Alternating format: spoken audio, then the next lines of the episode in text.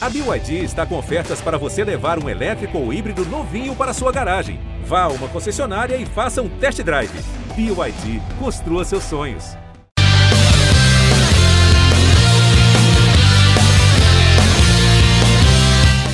Salve, salve, palestrinos! Está começando mais um GE Palmeiras, o podcast exclusivo do Verdão no GE. Eu sou Pedro Suaide, estão comigo nessa Felipe Zito, Thiago Ferri e Leandro Boca.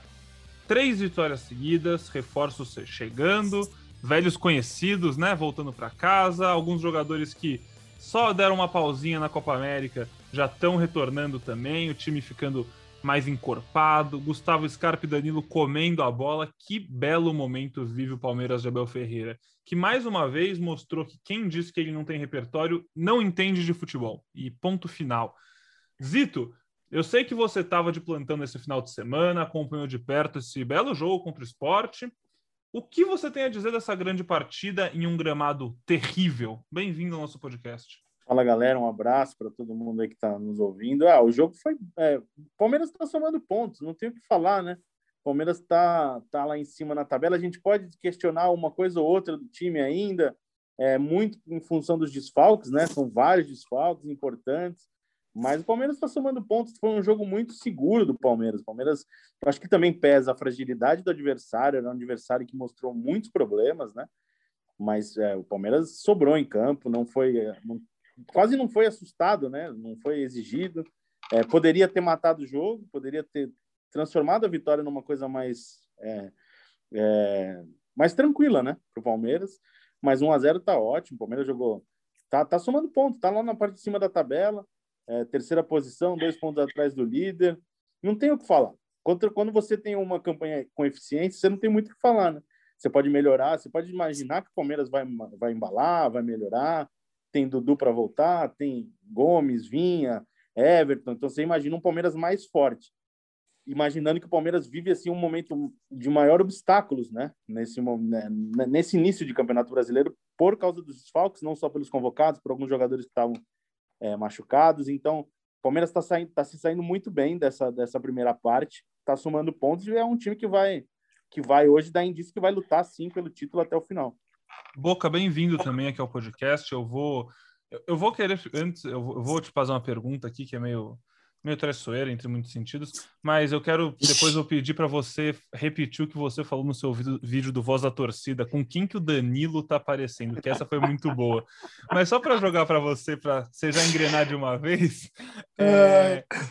cara, é meio parece idiota que eu vou falar, mas somando pontos do jeito que tá somando, vai ganhando casca de time campeão, né? Vai ganhando o jogo que tem que ganhar, mesmo sem jogar tão bem, mas aos poucos as vitórias que não passavam tanto confiança vão se tornando vitórias que um time vai se, né, como eu falei, encorpando, assim, vai ficando cascudo. Parece que é difícil de ganhar do Palmeiras hoje. E aí, quando um time com tanto repertório, com tanta opção quanto esse Palmeiras tem, e vai ter, né, a cada rodada a mais, começa a ganhar, é difícil de ser batido cada vez mais, né? Bem-vindo ao nosso podcast mais uma vez. Quando surge Ferri, quando surge Zito, quando surge Pedrão, quando surge a toda a família palestrina que está ouvindo aí o podcast do GE. E, bom, respondendo a sua última pergunta, depois eu respondo a polêmica que eu estou respondendo, respondendo mensagem no Instagram até agora da minha super humilde comparação do Danilo com o Cristiano Ronaldo. Mas vamos lá. Primeiro, exatamente o que o Zito acabou de falar, o que você falou. O que importa sempre no campeonato de pontos corridos são três pontos. O Felipão já dizia isso. O próprio Felipão fez um comentário de que se o Abel chegar na ponta, é difícil ele perder essa ponta.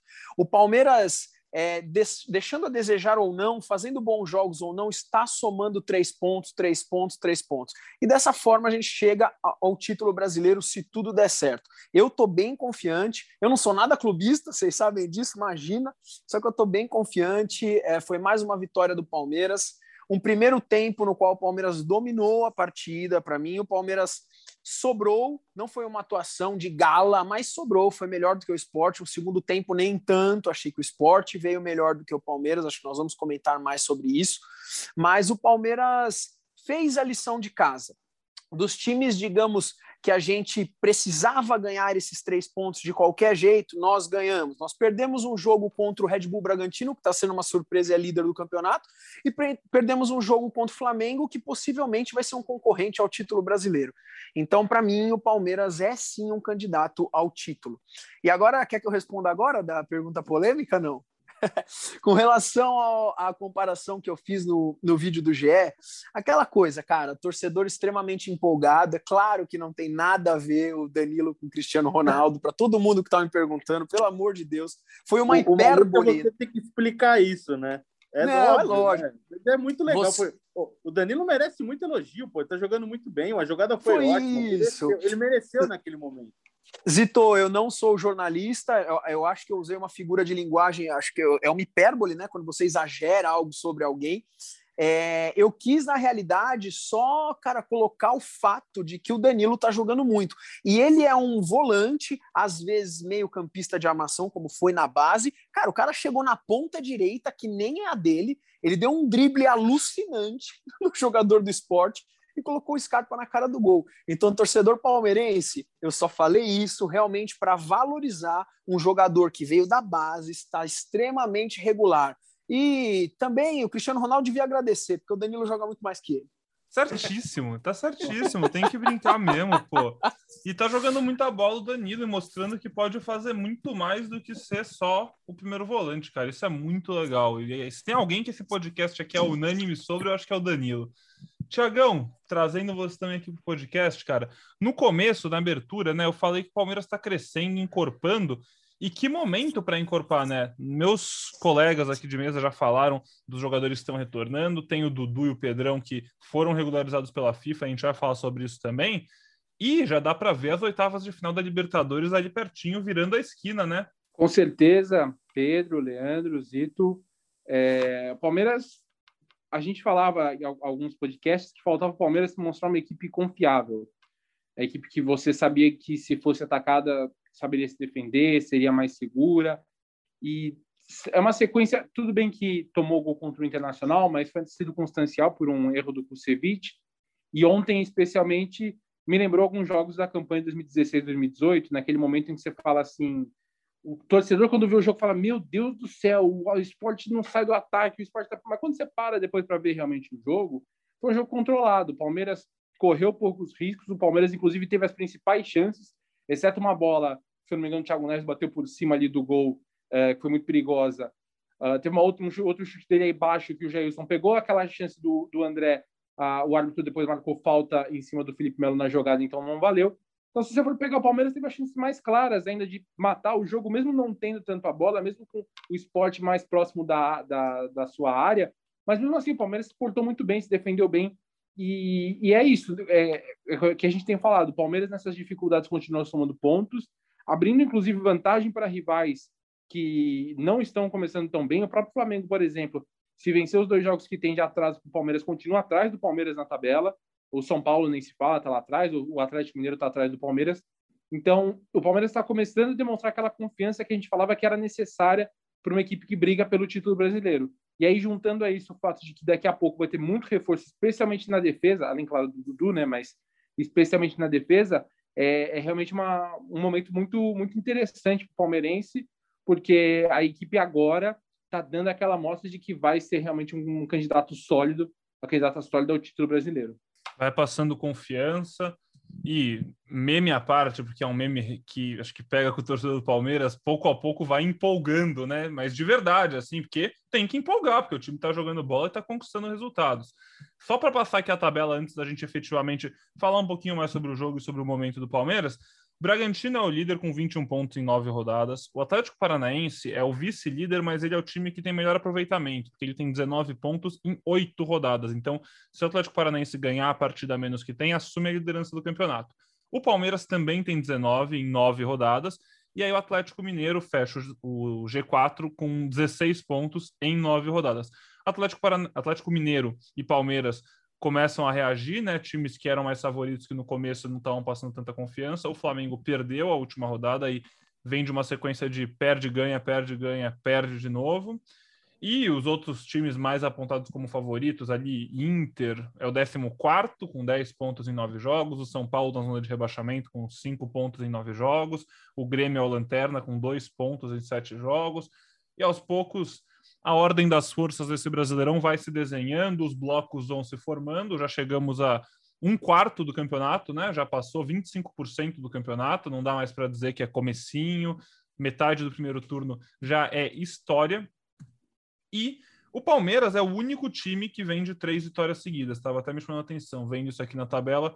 Nenhum outro time do Brasileirão vem de uma sequência tão boa contra o Palmeiras. É, o Atlético Paranaense e o Atlético Mineiro vêm de duas vitórias seguidas, assim como o América Mineiro, que saiu da zona de rebaixamento, mas três vitórias seguidas, só o Palmeiras é o time mais quente do Brasil no momento. E muito disso nas costas de Gustavo Scarpa, né? Acho que, além de falar do Abel, que tem todos os méritos possíveis, dentro de campo, eu acho que Scarpa está iluminado para mim, melhor jogador do Brasileirão até aqui. Queria saber se vocês concordam comigo e falar um pouquinho sobre o skatista do Verdão e sobre essa partida. Ô, galera, skatista, guitarrista, o cara ele é poeta. O Scarpa é, é semideus, cara, sensacional. Ele tá jogando muito. É, não, mas espetacular, Scarpa é espetacular. E sabe por que eu falo com essa empolgação e eu fiz a brincadeira do Cristiano Ronaldo e estou fazendo com o Scarpa? O palmeirense, inclusive, quando eu falo o palmeirense, obviamente eu me incluo nisso, é extremamente 880 e corneta. Eu acho que o italianão é muito assim, né? E a gente, a gente, quando perde, cara, xinga demais. E quando ganha, a gente, apesar de comemorar, acha muito motivo para falar mal e para cornetar, né? E eu terminei ontem o vídeo com uma frase muito clara. Eu falei para o torcedor palmeirense: torcida palmeirense, comemore, o Palmeiras venceu. Então a gente vive um momento muito legal, bem às vésperas aí da Libertadores da América e como você falou aí, Pedro, comandado por um jogador que, cara, veio do banco de reserva e hoje é titular absoluto, que é o Gustavo Scarpa. Eu não vejo um Palmeiras titular de forma alguma sem Gustavo Scarpa. Eu, inclusive, é, no, na reta final da temporada do ano passado, eu falava que o jogador mais importante do Palmeiras, com exceção ao Everton e Gomes, e o Vinha também, que para mim é fundamental, eu falava muito do Veiga. Para mim, esse jogador mais de frente hoje, sem dúvida nenhuma, é Gustavo Scarpa. E falando do Scarpa, é, o Scarpa foi de altos e baixos, né? A passagem dele pelo Palmeiras, agora está no melhor momento. E uma coisa me chamava atenção no ano passado, se não me engano, no ano, no ano retrasado, não lembro agora quando foi, mas faz um tempinho, quando o São Paulo pediu a contratação do Scarpa no Atlético Mineiro. E você pensa assim, pô, o São Paulo tem um estilo de jogo é, que valoriza o ataque. Se ele interessa ao São Paulo, ele vai ter, em algum momento, ele vai conseguir embalar no Palmeiras. Eu acho que o que faltava para ele era ter sequência na posição, como ele tem sempre destacado, né? É a primeira vez que ele está tendo sequência na posição dele, como meia. É, ele já jogou de ponta, ele jogava mais de ponta, né? É um ponta pela direita que cortava para o meio para bater para o gol. Ele gosta bastante de finalizar, né? Era meio que a única característica dele. Depois jogou de lateral, Acho que é muito importante ter o Scarpa hoje como meia na função dele, ele está rendendo. E eu acho que ele ganhou, assim, está à frente do, do Rafael Veiga neste momento. O Veiga foi muito importante na temporada passada, era um cara que comandou ali muito bem o meio de campo. Hoje o Scarpa está tá um pouquinho na frente, tanto que a gente vê o Veiga tendo que se adaptar ao jogo do Scarpa hoje. O Veiga já jogou mais recuado, o Veiga já jogou aberto pelo lado, e o, o Scarpa hoje é incontestável, ele merece. Ele é o cara das assistências, ele é o cara que está fazendo gol, ele é o cara que é o skatista, é o leitor, é o cara que come bolacha. Porra, ele é o, ele é o destaque desse time, não tem o que falar. É, o, o momento eu... é totalmente dele. Uma das coisas que eu tô. Ah, que. Óbvio, não tem nem como comparar com a tristeza da pandemia como um todo, mas entre as coisas completamente subjetivas que a gente está perdendo com essa pandemia, eu só tô triste que a gente não tá podendo fazer uma matéria do Zito e do Ferri andando de skate com o Scarpa, viu? Essa eu ia pagar para ver. É eu acho que. Vocês são skatistas, velho? Não. Eu precisaria de ter um skate bem reforçado, assim. Mas então, como não tem no mercado, eu vou deixar essa pro Thiago Ferri, que eu sei que ele gosta. Eu tenho, a última, acho que a primeira e única vez que eu tentei andar de skate, eu consegui cair de cabeça no chão. Ô, louco, cara! Eu consegui bater, eu consegui bater a cabeça no skate, aí eu não, não, não, não, te, não tentei de novo. Mas a gente vê, vai ser legal ver o Scarpa. Hoje o Scarpa, inclusive, foi legal. Acho que ele deu um skate para a filha do Luan, para a Cecília. E ele, o Palmeiras depois postou, ele postou nas redes sociais fazendo o movimento da comemoração do gol, que é, é o flip na base, acho, né, que ele fala. Eu não me lembro, eu acho que é flip na base. E aí ele fez o movimento no skate, tá, tá nas redes sociais do Scarpa. É, é de fato é o cara, acho que é o grande personagem, além de jogador, é o grande personagem do Palmeiras no momento, porque ele é um cara muito carismático, né? Ele é engraçado porque não segue nada padrão de jogador de futebol. Ele no, na, no, no vestiário ouve a música no fone dele, gosta de rock, gosta de rap, até músicas é, de louvor que ele diz, né? É, falou tudo que toca na caixa de som dos jogadores é o que ele não gosta. Ou isso é certo. O que o jogador aqui, o Danilo, Patrick de Paula coloca é o que ele não gosta. Então é um cara muito, além de estar jogando, é um cara muito divertido, né? Então é, é de fato é o personagem do Palmeiras nesse 2021. Muito divertido, inclusive, pô. Só, ô Pedrão, deixa eu passar um, Claro. Perdão, só passar um dado, um dado para vocês. No, no, último podcast, o torcedor vai lembrar que eu falei que lá na, no nosso Instagram a gente faz enquetes, né, para entender a opinião da torcida de cada jogador. Para vocês entenderem é, essa questão do Scarpa, como ele é praticamente unânime na torcida do Palmeiras. Ontem nós tivemos um número recorde de aprovação. Foi 99% de aprovação com relação a Scarpa. Eu acho que esse 1%, inclusive, são torcedores rivais é infiltrado. que acabam clicando lá. Exato. Só então, só para vocês entenderem que realmente é, é praticamente unânime. É o dedo gordo que vai fazer, vai votar para provar e vota errado, Não, mas o Scarpa realmente, cara, parece ser uma pessoa nota 10. Aí. A gente podia fazer um podcast de duas horas com o Gustavo Scarpa sem falar um lá sobre futebol, ia ser uma delícia. Inclusive, fica aí a dica. Já pedimos. Já pedimos, Já pedimos então? Vamos vem. se a gente vai organizar isso em breve. Aí. Estamos Nossa. aguardando datas. Tomara. A gente, se, se, enrolarem a gente, a gente vai botar toda a nossa audiência para subir hashtag no Twitter. Vamos fazer pressão. Scarpa aqui. Ia ser demais. Mas, bom, passando um pouquinho, queria falar um pouco sobre o Abel também. É, o Abel reclamou muito do gramado lá da, da Ilha do Retiro, né? E o Abel também confirmou algo que a gente passou aqui no nosso último podcast, que foi a proposta né, do Fenerbahçe, da Turquia, confirmou que recebeu a proposta. Inclusive, na aspa dele, ele fala que ele não foi uma sondagem, foi uma proposta. Ele fez questão de enfatizar isso e passou valores. Ele disse que pag queriam pagar ele 2,5 milhões de euros, o que equivale a cerca de 15 milhões de reais para ele sair do Palmeiras. E a justificativa dele para ficar aqui para a torcida, né, o que ele disse foi: o Palmeiras é um estilo de vida e eu tenho trabalho a fazer. O Abel, depois daquele, daquelas semanas, né, que a gente viu uma certa insatisfação, falando. Teve uma discussão, discussão não, né? Mas ele bateu, se, se bateu um pouco com a diretoria de um jeito super educado, eu achei, inclusive, super saudável. No zero crítica isso. Eu acho que só aconteceu deles não se entenderem 100%. O Abel parece extremamente focado e com a cabeça no lugar para ir o mais longe possível e fazer esse elenco render até a última gota de suor para ser campeão. É, eu tenho, eu tenho essa, essa mesma impressão. Depois, especialmente da conversa que teve para alinhar o discurso, que foi aí que o Abel começou. Ah, vamos pensar em ganhar o brasileiro, ganhar o brasileiro. Ele adotou um discurso que até então a gente não tinha visto dele, né? Então, e aí deixar claro, porque é, é, é engraçado, até engraçado, sempre quando o Abel fala sobre essas questões de procura, ele fala o valor, ele fala quanto pagariam. Quando foi o Arraia também falou, ah, a proposta era pagar três vezes o que eu ganhava aqui, eles iam pagar a multa, não sei o quê. E, além de, obviamente, né, ser, ser um... Acaba que valoriza ele, né, também. Ele, ele passar isso aí é, é interessante também para ele, porque mostra que ele está sendo visto no mercado e mostra também essa questão que você falou, mostra um comprometimento que ele tem com o projeto, porque é, é, é um, era um temor grande e é normal, porque quando vem um técnico estrangeiro para cá, é difícil você falar, ah, é um cara que vai ficar muito tempo.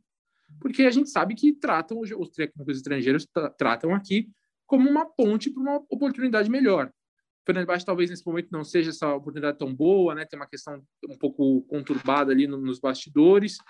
E o Abel entende que aqui no Palmeiras ele tem a possibilidade de ganhar ainda mais. Ele é um candidato forte ao título brasileiro, ainda vai brigar também pelo título da Libertadores. Então, eu acho que é muito interessante também para o Abel a, a, divulgação, de, como ele fez né, no domingo, a confirmação da, da, da, notícia de que ele recebeu uma proposta e dar os detalhes. Assim, pô, olha o que ele está abrindo mão para continuar no Palmeiras.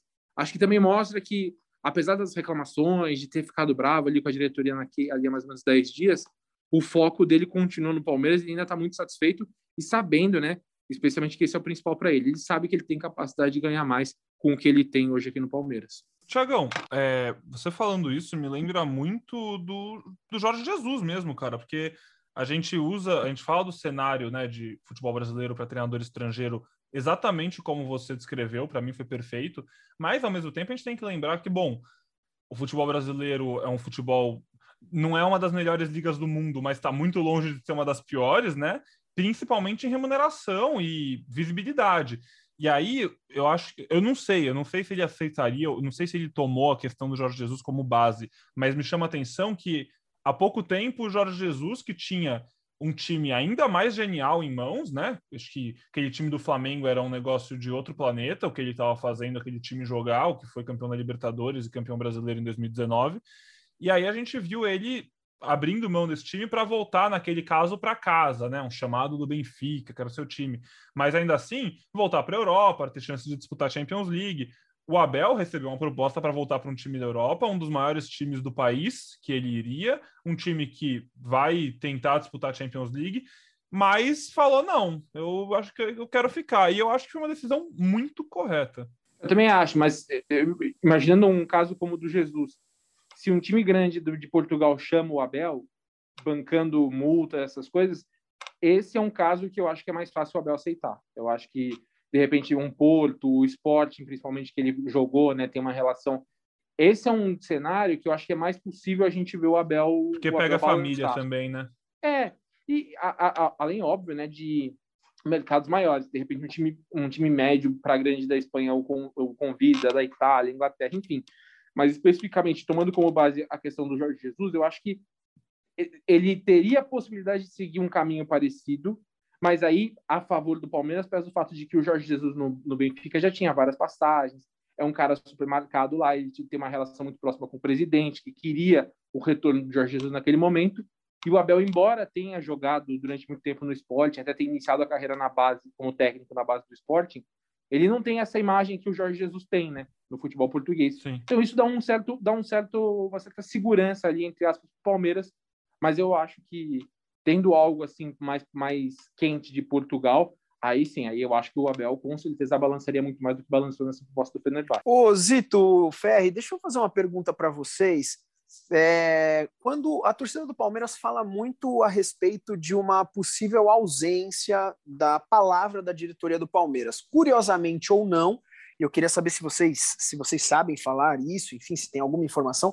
Curiosamente ou não, depois da, da reunião né, do, do Maurício Gagliotti com o, com o Abel Ferreira, depois daquele disse que me disse, e um falou uma coisa, outro falou outra coisa, depois de uma certa reunião deles, o Palmeiras teve uma melhora de rendimento, não sei se isso é apenas coincidência, e rolou essa proposta do Fenerbahçe e o, e o Abel, não, cara, minha família é o Palmeiras.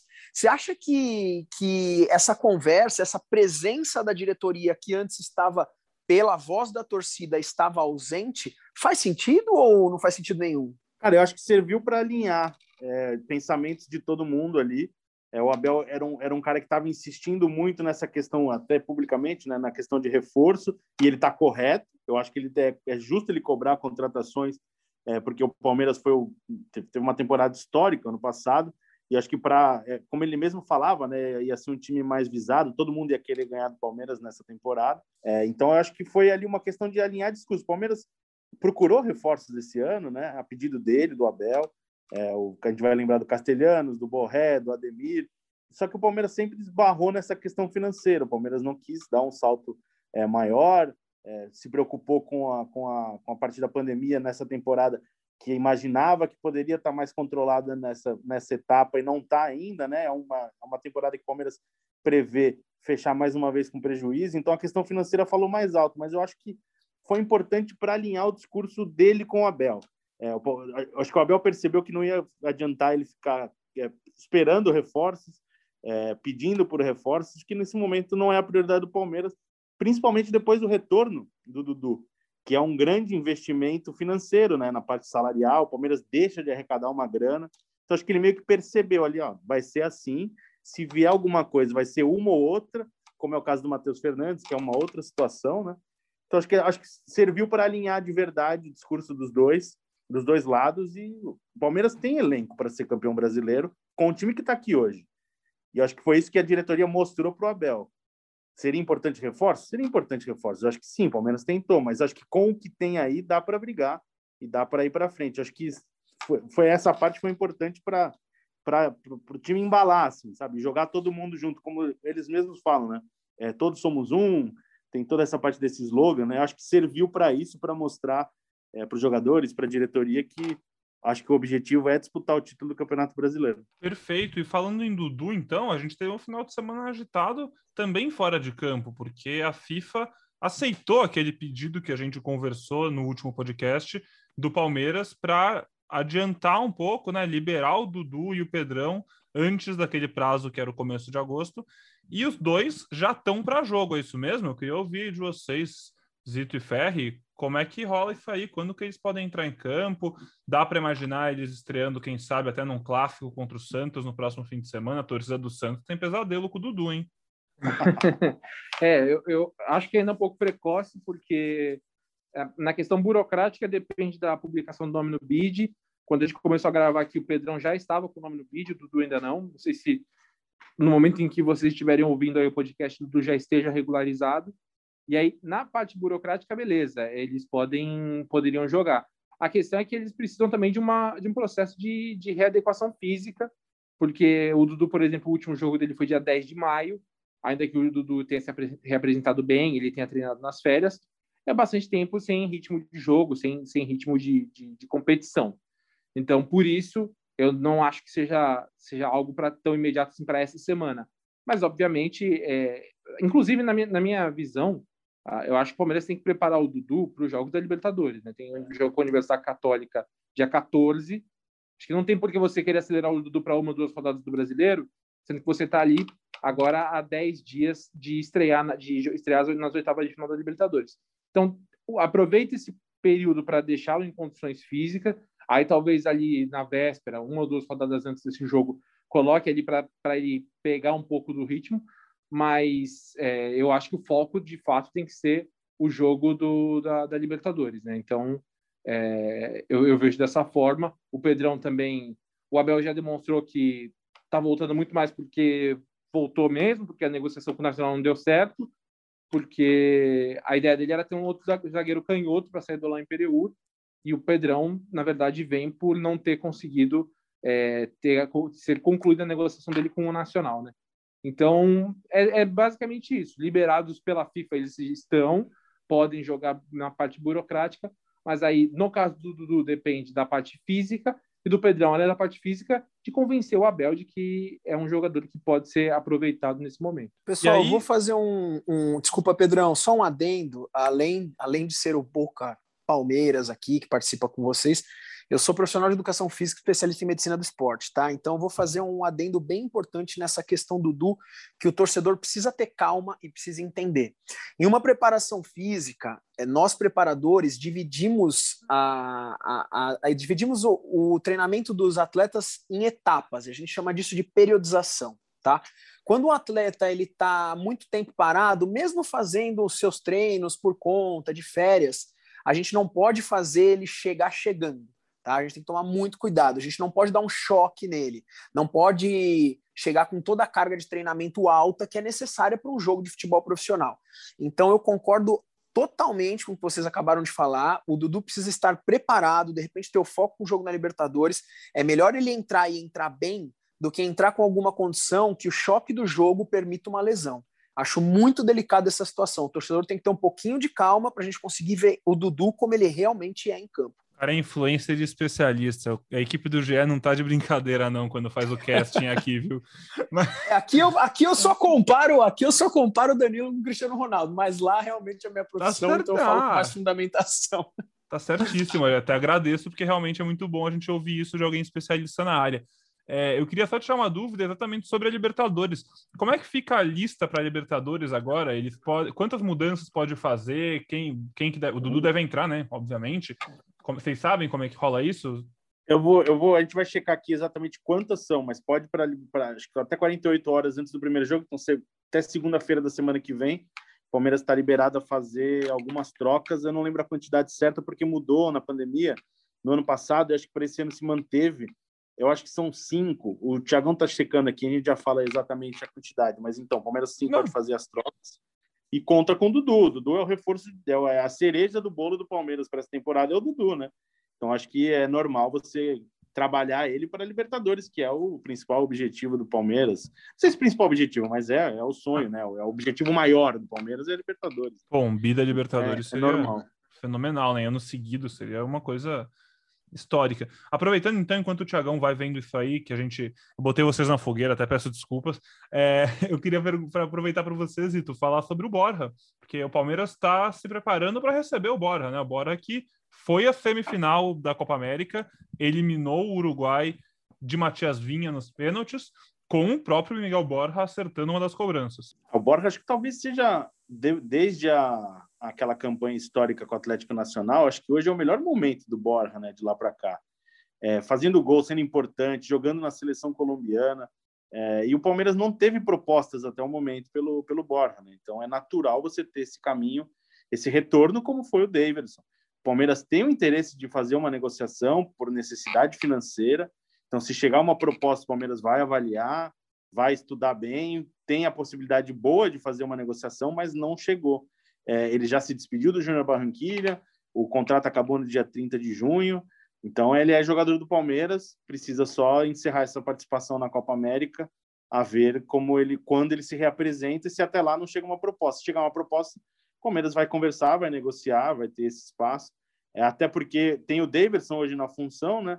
Na primeira ideia do Palmeiras era, acho que até o Borja era melhor avaliado para ser utilizado pelo Abel. Pô, o Davidson voltou também sem proposta, tá dando conta aí nesse início, tá, merece elogios por esse, por esse começo no Palmeiras. O Borja seria na mesma, mais uma opção como centroavante, uma característica um pouquinho diferente da do Davidson. É, agora tem que aguardar mesmo essa, acho que fechar essa participação na Copa América para ver como vai ser. Hoje ele é um jogador que terminando a Copa América volta para ser aproveitado pelo Palmeiras, a ver se chega alguma proposta ou não. Aí o Abel vai ganhar mais uma opção para ser centroavante. Queria perguntar para o Boca o que, que ele prefere. Se ele se pudesse escolher um, Daverson Borja, como é que seria? Nossa senhora, se eu falar para você que nenhum dos dois me agradam, eu vou estar tá falando a mais pura verdade. Então vamos, deixa eu, deixa eu situar um pouco mais a minha Pedrão Casco Deixa eu só situar um pouco mais a minha posição para vocês entenderem. Vamos lá. Se a gente pegar os três jogadores, Daverson, Borja e Luiz Adriano, tá? Para mim não existe a menor comparação técnica. Veja bem, técnica. Não estou falando de momento. O momento é o do Daverson.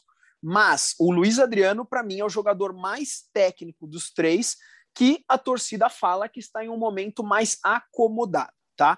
Uh, e por isso a chegada do Daverson, falamos isso no último podcast, pode ter sido muito interessante. O Daverson foi, abraçou a oportunidade, está muito bem em campo. Eu nunca gostei do Daverson nem do Borja dentro de campo tá? E antes do Daverson chegar, se vocês me perguntassem se prefere o Daverson ou o Borja, com muita tristeza eu ia acabar falando, puta, entre os dois eu prefiro o Borja. Então, respondendo a sua pergunta, entre os dois, o Borja, mas nossa senhora, pô, a gente já teve Evair, né? A gente já teve. Pô, pera lá, né? Pelo amor de Deus. Né? Olhar ali para a página do elenco do Palmeiras no site e ver no ataque Dudu, Borja, Daverson, dá uma nostalgia, fala aí, Boca.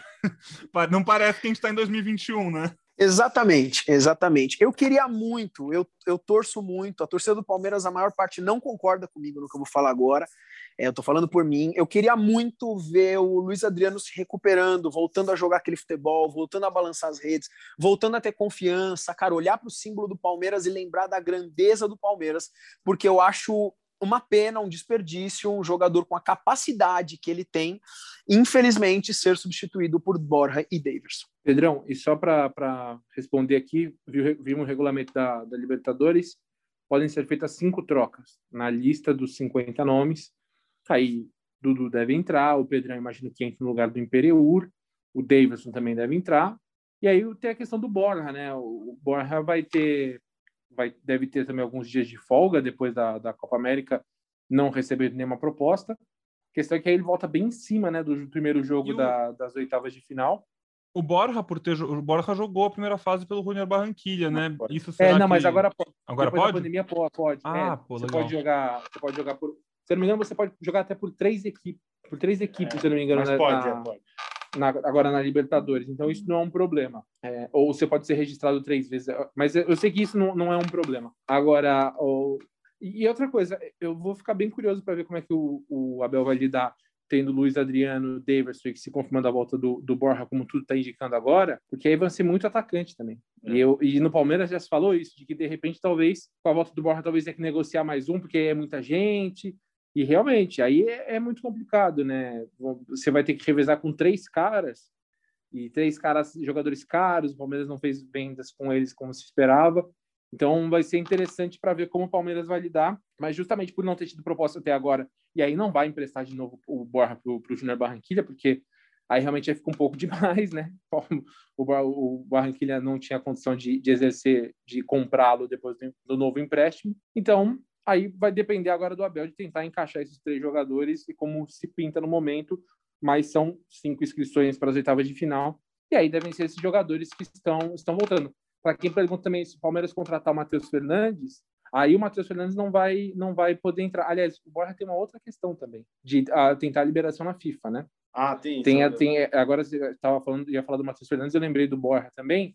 Uh, o Borja tem a questão de que a princípio ele só poderia voltar no dia 1 de agosto, quando abre a janela.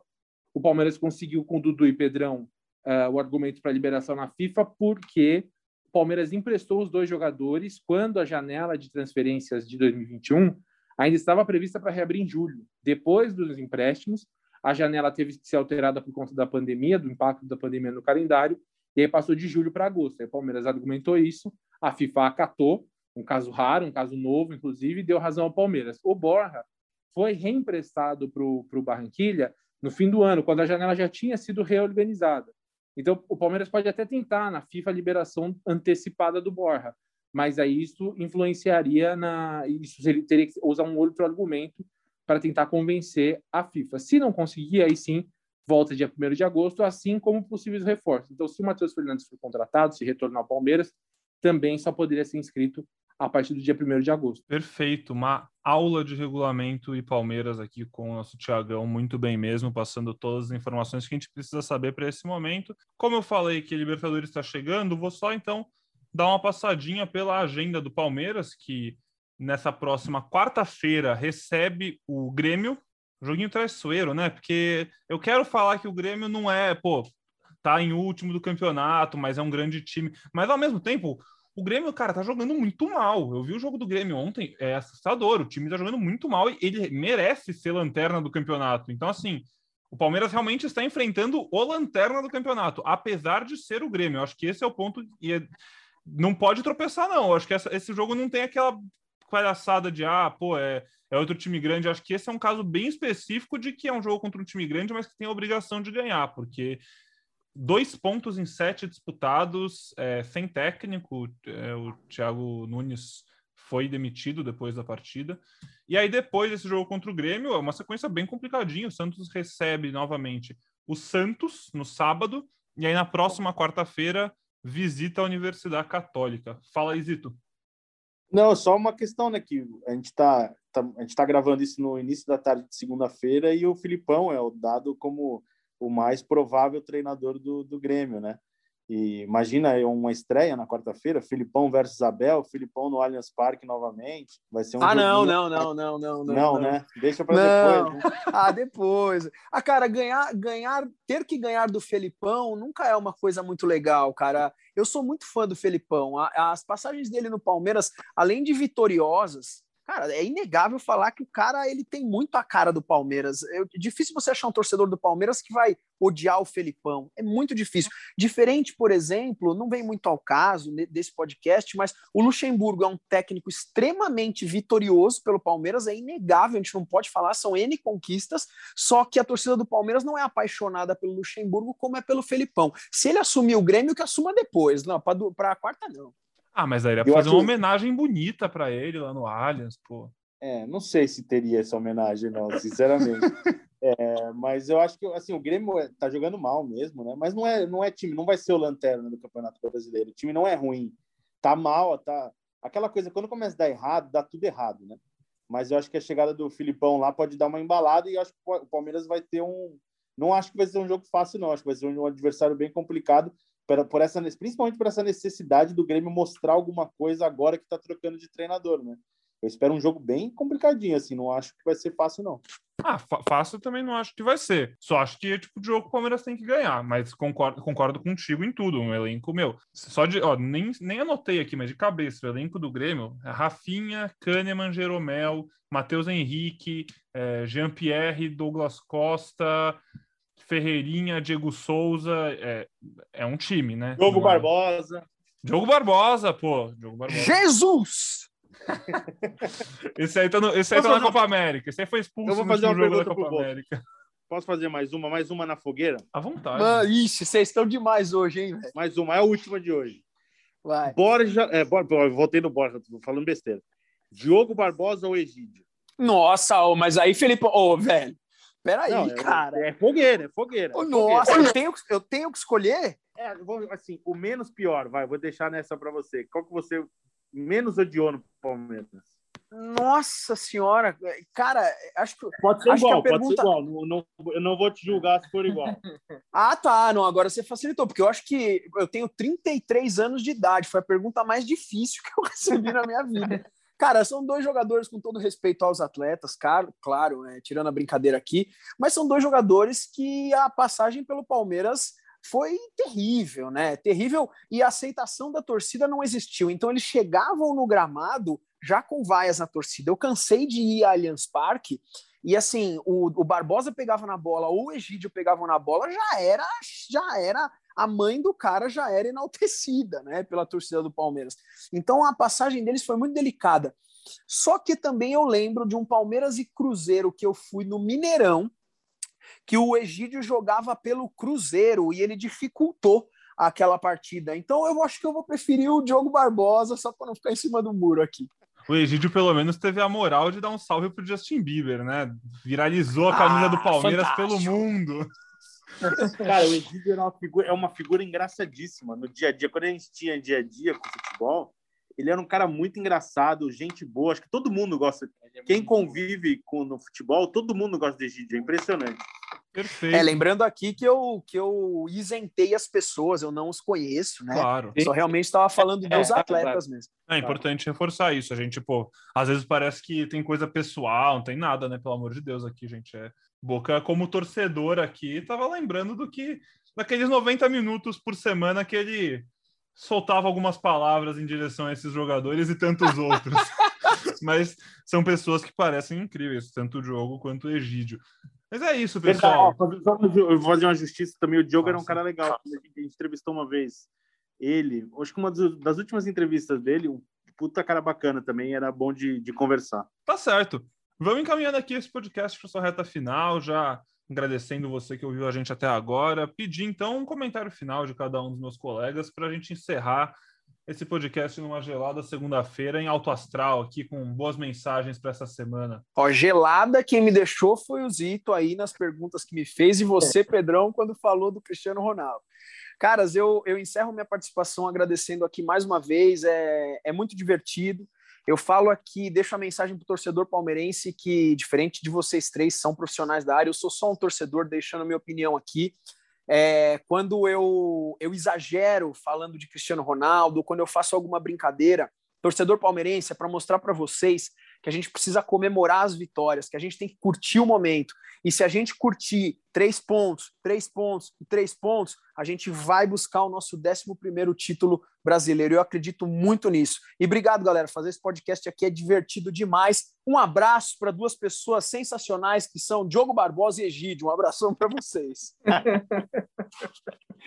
Merecidos abraços. Eu vou falar, eu estou na expectativa de ver essa sequência do Palmeiras de agora. Grêmio, Santos e Libertadores. Eu acho que agora é a hora do Palmeiras mostrar realmente assim um, um pouquinho mais. É, não só ganhar. Claro que se ganhar os três jogos jogando mal, vai estar tá beleza, a gente vai estar tá falando bem. Eu sou de futebol de resultado, sempre fui, defendo isso. Se for meio a zero com um gol feio, vai valer do mesmo jeito. Mas eu acho que agora é a hora do Palmeiras enfrentar uns adversários mais tradicionais, mais importantes e ver como é que vai ser, como o Palmeiras vai sair. Eu estou curioso para ver essa sequência. Um abraço a todos aí, para o Egídio e para o Diogo também. Um abraço também para você, pro Boca, para o Pedrão, para o Zito, para o Egídio e para o Diogo também. e eu, a minha curiosidade, além dessa questão de desempenho, é, vamos ver o que, que o Abel vai começar a desenhar para o Dudu nos próximos dias, mesmo que não jogando, mas o Abel tem dado pouquíssimas pistas do que ele pensa do Dudu em campo. Acho que até é um discurso esperado para um cara que repete tanto que o protagonista é a equipe, não um jogador. Mas eu estou curioso para saber o que, que o Abel vai fazer com o Dudu, porque esse sim é um reforço que, que vai elevar o nível dessa equipe, uma equipe que vai ser bem reforçada agora a partir da próxima semana com o fim da Copa América. Então, essa, essa é a questão. Além das Palmeiras continuar tendo bons resultados, mesmo sem ter o elenco completo à mão, vamos ver o que, que o Abel vai começar a desenhar para o Dudu já pensando nas oitavas ali da Libertadores contra a Católica. Então, também vou deixar meu abraço a essa dupla de laterais esquerdos maravilhosos que abrilhantou o Palmeiras nos últimos anos. Um abraço ao Egídio. um, um abraço para o Borja e para o Daverson também. ah, claro, faltou. Para todo mundo, para todo mundo hoje. Hoje, não tem, hoje ninguém vai morrer por falta de abraço, pessoal. Um abraço para todo mundo.